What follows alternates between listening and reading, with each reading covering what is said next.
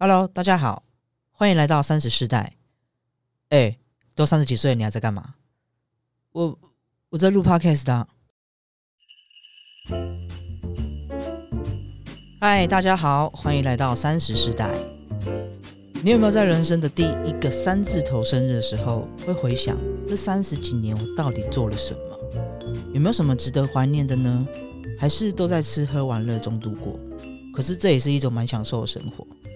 通常呢，十几岁转二十岁的那个时候，你不会想太多，你只会觉得啊自己变老了，然后我可以买酒了啊，我杀人要负责了。不过杀人吧就要负责，但二十岁的时候，你可能就是真的要去坐牢了。那二十岁转三十岁的时候，通常就是在一个懵懵懂懂，然后其实这个时候你是正在过得很快乐，你也都给家人养，跟家人一起吃饭，然后有的人可能还跟家人拿零用钱。那当然还有人四十四五十岁也是会给家人养啊，但是这个年纪你就会开始担心了，因为自己不再青春美丽，身边的人也开始转变，有的人当上了小主管，有的人已经结婚甚至生子，迈向另外一个人的人生，对，就是他孩子的人生。那有的人可能已经出国工作啊，然后有的人就出国念书等等，就是在这个时候，我觉得有点像是一个分水岭，所以说就是你可能。这个时候，你就反观自己，说我到底做了些什么？那也许更成熟一点的人就想说，那我未来开始要做些什么？是不是应该有一些转换？那当然，这跟你的人生机遇以及你的周遭环境的不同，你会有不同的想法。每个人的启蒙点都不同，我可以老实这么说。因为以前也是个屁孩，那现在可能也是个屁孩，可是是比较成熟一点的屁孩，而且会愿意为自己负责的一个孩子。对，你也在爸爸妈妈面前，我还是个孩子。对，所以呢，我自己觉得三十岁是一个身心发展以及成熟度跟体力都算是一个开始不同的一个年纪，因为有可能在这个年纪你会想要更强，因为有人当上主管，你会觉得哎，为什么我没有办法？那或者是说你想要领到更多的薪水，因为你想要开始出国去玩，靠自己去玩，然后。买更好的东西给自己，或是吃更好的餐厅，所以你就会开始思考说，呃，自己到底在这个时间我可以做些什么去改变？当然，在这个时候，如果你是假设你是凭外貌实力的人，在这个时候，其实你就会开始意识到，哇，原来保养是要从小就要开始，因为它是这种累积。那也许，也许这个时候你就会发现自己，也不要说不如人啊，你就会开始担心，因为。嗯，大家其实都还是会喜欢小鲜肉，或是比较年轻的对象。那当然，这个是一个比较世俗的想法，但大部分就是我们就是还是人类嘛，就是比较世俗。所以说，不管你是凭内在实力或是外貌实力的人，在这个时候，你都会开始有一些思考。其实我自己算是蛮喜欢上课的人，然后我听了真的很多的讲座。我的人生不是在听讲座，就是在去听讲座的路上啊。当然也这样有点太夸张，我也是蛮喜欢玩的。就是我觉得，呃，玩乐跟生活跟工作，其实我觉得它可以，也不要说绑在一起，它可以是一个共同的生命权，这样，这样人生会比较快乐一点啊。对我来说啦，其实听了这么多讲座，你就会发现说，其实这个时代的确是有点断层。断层比较白话一点来说，可能就是在一个企业中，你会发现以前台湾的很多传产公司，或是以前中小企业。他们在爸妈的那个年代，他们努力创造了白手起家，我觉得很厉害。然后那时候因为台湾前眼角木嘛，所以他们通常都很有成就，然后也开了一间公司。到了现在，但是因为台湾人就是比较喜欢工作，所以他们到了某个年代，他们也不一定会很快的退位，他们还是希望说哦，给你们去做啊。可是他还是会，嗯，希望他自己毕竟是他自己的孩子，所以他当然会比较谨慎一点。对于我们三十几岁的人来说，我们其实想要往上爬，又被卡住那个位置；但是往下，年轻一点的人，他们要做的事情，我们可能也没有办法真的有那个体力或是那个想法去做所以，我们就是会卡在一个不上不下的位置。回到刚刚说的，你你会发现，父母的那一代，台湾前眼角膜的时候，当时的钱很好赚，你努力一点，买个房产，在一间稳定的企业上班。你现在基本上就是一个很高阶层的位置，然后很舒适的过。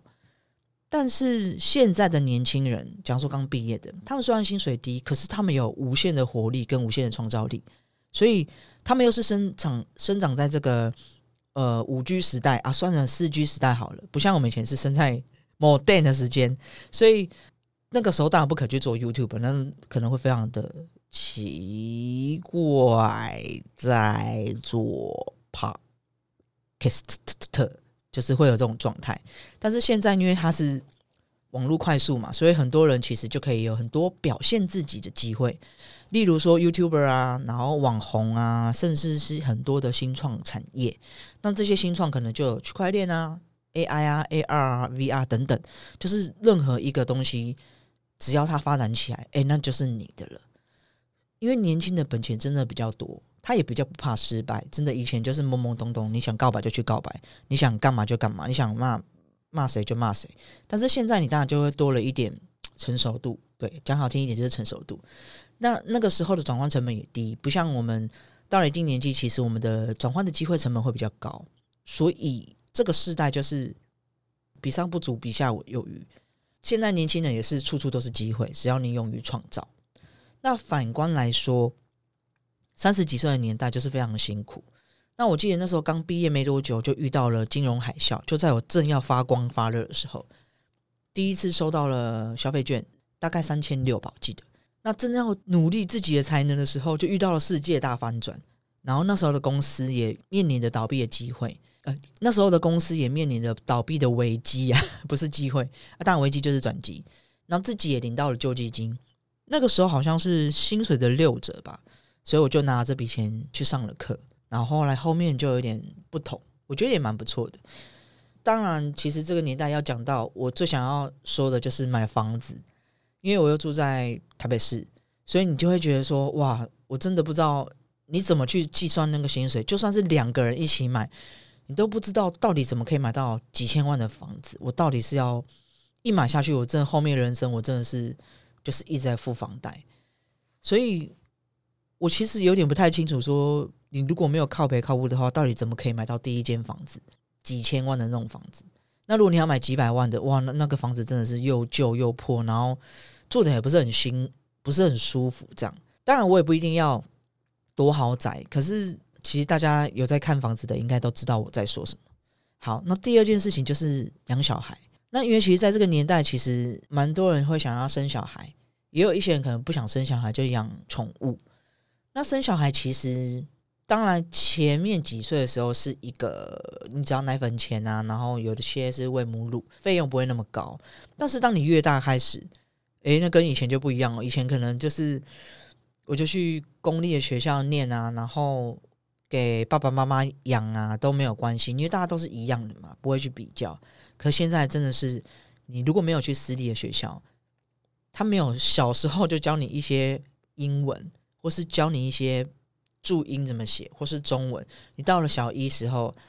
哇塞，那真的是跟别人天差地别。就是因为环境改变，所以你必须。去跟着他一起做，那这样子你的那些养孩子的教育费，这就这非常高。除非你非常厉害，你可以自己带，可以自己教学，那就是房子跟孩子。那除非我就说了嘛，如果你有爸爸很好的爸爸妈妈，或是你真的很厉害，在以前就创业了，不然的话，就算你以前存了一桶金，那又如何？那不就几百万，很快就花光了。然后再就是说公婆这件事情，以前年代的人。他们习惯公公婆住，但是你知道现在的世代不太一样了。我们是讲求女权主义，也不要是女权主义，就是女男平等，就是我们这也可以自己经济独立，所以我不需要去靠另外一位或是另外的家庭。当然，大部分有些还是会属于这样的状态，因为毕竟买不起房子嘛，所以只好屈就，或是好吧，那有些公婆也不错，我们就一起住等等。当然都有很多特例，这样。那我讲的是比较大部分的状态。我们就是在一个比较不一样的时代，其实住在一起就有很多的问题，例如说教育小孩，婆婆对媳妇的状态，她没有办法再像以前她的婆婆那个方式去对待她。OK，这也是其中一个问题，我们以后有机会可以聊到。然后另外一个就是转换跑道的机会。当然三十出头的时候，我觉得这个时候转换的职务或是产业，或是如果你在某一间公司可以往上爬的话，我觉得一定要好好的去努力。把你所有的心力都花在上面，因为这绝对是你以后的养分。那如果现在已经快接近四字头的话，其实你就会开始懊恼说：啊，那我现在还要转换吗？还是我要再继续在这间公司继续做？那万一没有做的比较好，那四十几岁我还敢换工作吗？那当然，我现在讲的是大部分人，也有少部分人他们是非常厉害，是等着被挖角，或是他们的技术非常的专业，都有可能。当然，这些人我觉得也有可能都已经去国外了，或者是去了中国大陆，都有可能。然后，因为其实我也是从大陆那边回来的，就是之前有去那边工作了几年，所以我其实有蛮多的感叹跟想法在心中，就觉得为什么我们这么努力，却什么东西都没有办法获得的更多。然后就觉得有时候会觉得有点不公平，或是不平衡，这也有可能就是你的存在环境的文化，或是它的一个状态。那当然现在就是在一个转变的时期，所以我们要怎么去跨过这个领域？就是有时候心态也要去每天去调整自己这样子。然后当然要让自己获得更多东西，去学习更多的东西，才有机会在下一个转换跑道的时候，我们有办法再去做一个更好的发挥的空间，然后让自己再往上跳跃。因为我们现在的人可能也不一定会想要在一间公司一直到老，就像以前的年纪，他们可能二十几岁就进去，然后就一直做做做到四五十岁，那就是你的职位了。因为台湾的人比较秀紧，所以他也会用做比较久的人，所以他也不一定说哦，我觉得这个人比较厉害的时候就用他，那可能比较是外商或者是真的比较新潮的老板，他才会愿意这样做。不然基本上我们就是讲人情的一个地方，所以基本上都会是这样状态。所以在转换跑道这件事情，我其实也想了很多，看看的身边的朋友，以及还在国外工作的朋友，或是国外回来的朋友，以及我上了这么多讲座、听了这么多课的这些人回来台湾，他们做了什么事情？然后我们可以怎么样在这个年代，让我们自己发挥更好，然后有机会再去创一个高峰。所以呢，我就想要做一个很素人的 podcast，他没有大明星，只有小跟班。诶，也没有小跟班啊，就是我们只有很素人的一个状态。这个年纪的人其实做了很多事情，我们已经是一个主管了，然后正要知道怎么去带一些下属，那我们会遇到一个三明治的状态，或者是我们其实刚好存到了一笔钱，那这笔钱我们可能正想要去创业，或者是我们想要买房子，那或者是有些人已经开始有了家庭，他开始要去面临家庭的问题，然后我们也是家庭的新手。